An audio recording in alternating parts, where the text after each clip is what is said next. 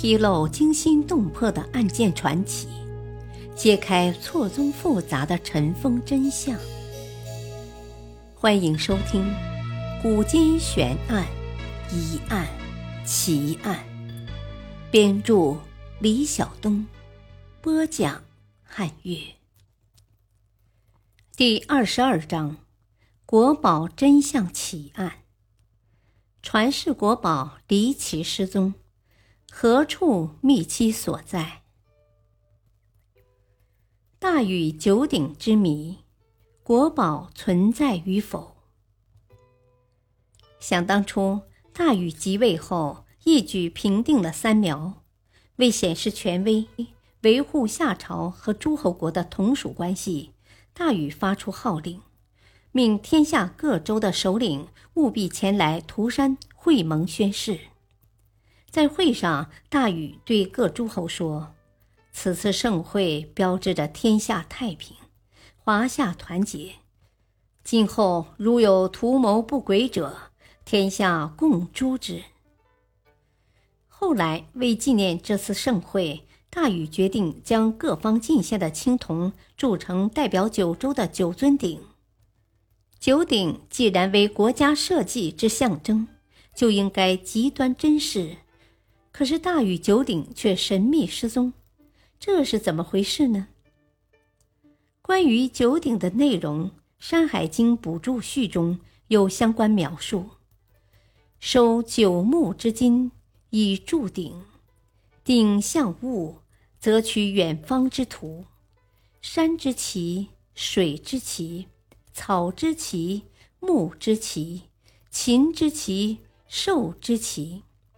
说其形，别其性，分其类，其神奇殊会，害事警听者，或见或闻，或恒有，或时有，或不必有，皆一一化焉。《山海经新校正序》中则记载了九鼎上面的文字，按七文，有国名。有山川，有神灵奇怪之所记，是鼎所图也。由此可见，九鼎之上不仅有山川河岳、草木鸟兽的图，还有关于各种物象的文字介绍，简直可以称得上是古代的地图。夏朝被商朝灭亡，九鼎就迁到了商朝的都城博邑。商朝为周所灭，九鼎就迁到了周朝的镐京。及至成王迁都洛邑，九鼎又随之被安置在洛邑，谓之定鼎。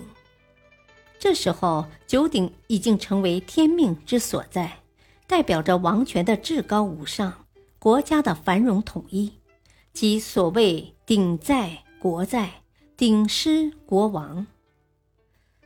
公元前六百零六年，春秋五霸之一的楚庄王势力日益强大。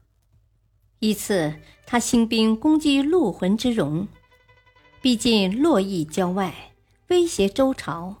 周定王无奈之下，为他举行慰劳欢迎之礼。庄王就曾问鼎大小轻重，表明了他有灭周的野心。秦始皇统一六国后。他一直在寻找九鼎。秦始皇二十八年（公元前两百一十九年），秦始皇在泰山完成祭天大典后，曾专程来到彭城泗水之滨，派人打捞周鼎，但毫无结果。《史记·秦始皇本纪》中载：“过彭城，斋戒祷祠，欲出周鼎泗水。”使千人没水求之，福德。北魏郦道元的《水经注·泗水》则这样记载：九鼎沦没泗渊，秦始皇时，而鼎建于泗水。始皇自以德和三代，大喜，使千人没水求之，福德。所谓鼎福也，亦云系而行之。未出，龙齿灭断七系，故语曰：“称月太早，顶绝戏。这个故事在汉代民间广为流传，还被制成了很多画像石、画像砖。目前已经发现的泗水捞顶的画像有数十幅，画面大同小异，基本为一条上有拱形桥的河，桥上正有车马行人通过。桥的左右两侧各站一排人，正在用力拉绳，绳子系在柱子上，中间一人负责绳子的方向，绳子的另一端分别拴在铜鼎的两个耳上。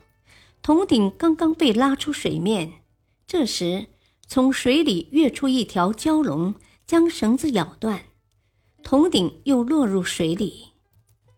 这就是《水经注·泗水》中描述的故事梗概，也是关于九鼎的最后记载。从此以后，九鼎从史籍中消失，其下落也成为千古之谜。感谢收听，下期播讲二，敬请收听，再会。